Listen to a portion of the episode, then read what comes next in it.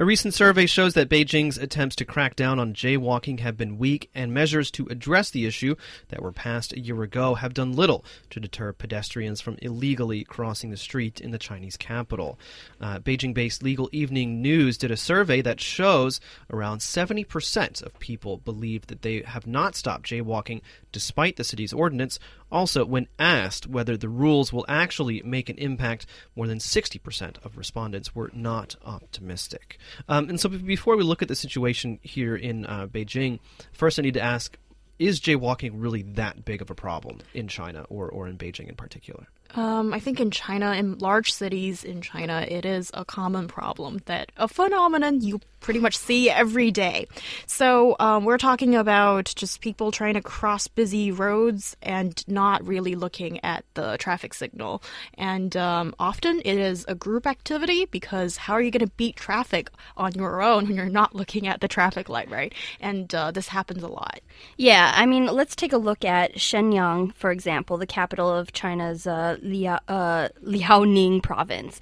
Uh, 167 people were killed in accidents uh, resulting from jaywalking in 2013. So I think that that is not an insignificant number of people. There, uh, we can see, you know, if you just go out to any street in China, you're going to see jaywalkers. If people are actually being hurt, then I think that this is a big problem. Yeah.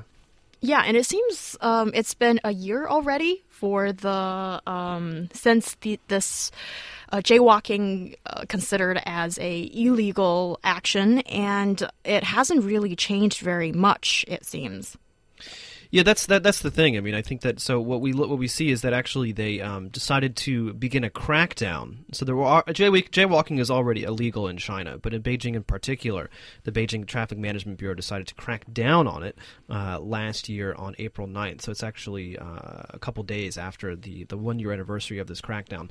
Um, so has it has it been effective? Well, I guess just finding people 10 yuan or 20 yuan hasn't really stopped that many people. And also, because we're talking about quite a lot of people who are jaywalkers, I guess usually it's the head of the pack that gets fined, and um, there could be arguments, and it's just, but it's just not effective.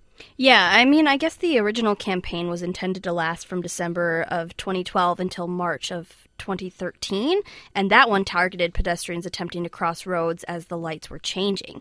But the result of that was that the leaders of the pack got charged. Some people even resisted the police officer's attempt to give them a fine. Uh, the police officers complained that people beat them. I don't know who has the you know guts to beat a police officer. Well, I think when they say but... beat, they just mean get into a fight. Right, right yeah. exactly. So I mean, it seems like the the fine was actually more trouble than it was worth.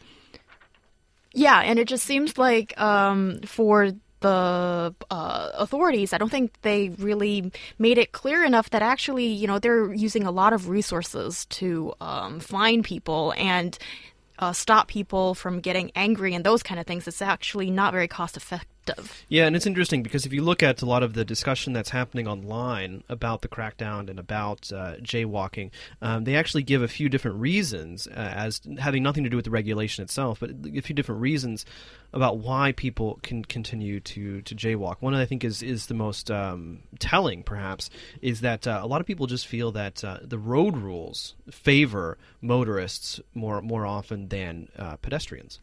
That is totally true because um, I think what is I wonder if it's special in China or not that uh, when the green man is light on and that's when you know pedestrians are supposed to walk and then the uh, traffic just uh, that that want to turn turn turn sides like they are um, in operation too. So basically, it's mm-hmm. in conflict with the pedestrian where the pedestrian is going. And that could mean the pedestrian needs to wait for another few seconds or 10 seconds. And that would mean you've lost your chance to cross the street and you'll have to wait for another change of light to go. Right. Yeah. So, I mean, all over Beijing, you'll see crosswalks painted on, you know, corners, street corners. In the West, a crosswalk means the pedestrian has the right of way if they're in the crosswalk. And in China, it doesn't really, uh, it doesn't really turn out that way. So you may be crossing the street, the driver is taking a right-hand turn. They do not stop at all, which means it's actually quite dangerous Right. to cross the street legally in China. It may be safer for you to wait and jaywalk. And also, a project in Tongji University found that longest time pedestrians are willing to wait is 90 seconds, and it just seems like uh, often you need to wait more than that. And um, it, it, it just means that um, I think for pedestrians, often they feel that why are the cars going all the time and I need to wait forever? Well, I mean, I have to say that um, as a person who has an electric bike, it's not it's not just pedestrians who, who feel this way as well. It's also people who, who ride bikes, whether it's a motorbike, an electric bike, or or a pedal bike. But um, my sense is that. Um, and this is this is just an, an, a subjective uh, observation. It's probably not true for most people, but my sense is that people who drive in in Beijing act as if they own the road, right? Because they are bigger than me, and you know it is it is my responsibility to get out of their way. Uh, you know, kind of might makes right kind of kind of idea here, where they're traveling 60 kilometers per hour, and I'm just on a flimsy bike, and so I have to I have to be the one responsible for avoiding them because if if if they hit me, I'm going to die. Yeah, I definitely think that that's true, and that's a frustration I have when I ride my bicycle as well. But then also, uh, the, when you're riding a bicycle or even a motorbike, the pedestrians don't really watch out for you either. No. So you're sort of like screwed on both sides. Yes, and I think it's good that we're bringing up um, how some of the motorists they drive as if they own the road because I've seen them drive on uh, the pedestrian lane and uh, also even on the pavement Right. and illegal parking, all those kind of things. It, and often it seems like they get away with it.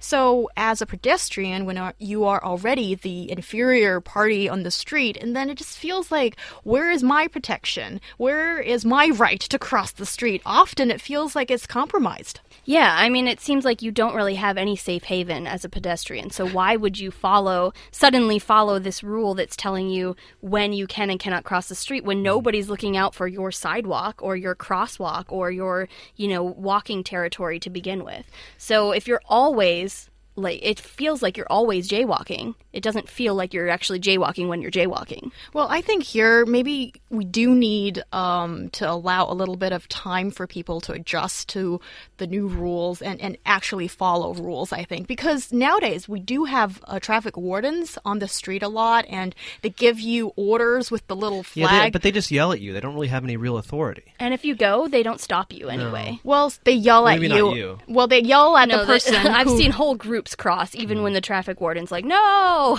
Okay, that might have happened, but I think um, there are t- times that I have seen that um, I think the traffic warden actually acts as quite a, an effective I'll tell, role I'll- there. I'll tell you what. The only thing that I've actually seen that that consistently works is to have um, kids, uh, student volunteers from high school or maybe from like a local university, um, to actually have them holding ropes across the the crosswalk, so that so that people literally cannot actually begin to move across the street against the light, uh, and it's only it's only when the light is green for pedestrians that the rope is uh, retracted and people are allowed to leave. But that only happened for maybe one or two weeks in an intersection near near my house. Since then, I have I just have not seen it.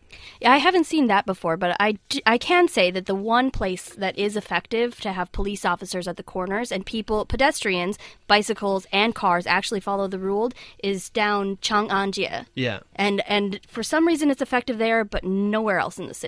Well, I think actually for someone to look after you uh, on the street like a traffic warden can be a better idea because. Let me just present another example, such as in um, the subway station, like when you have someone who actually organizes you to stay in the queue and wait, and then actually after that, uh, a time of implementation of that, I think people has have gotten used to that habit. So use it here. So maybe just uh, more more uh, uh, consistent implementation is the key here.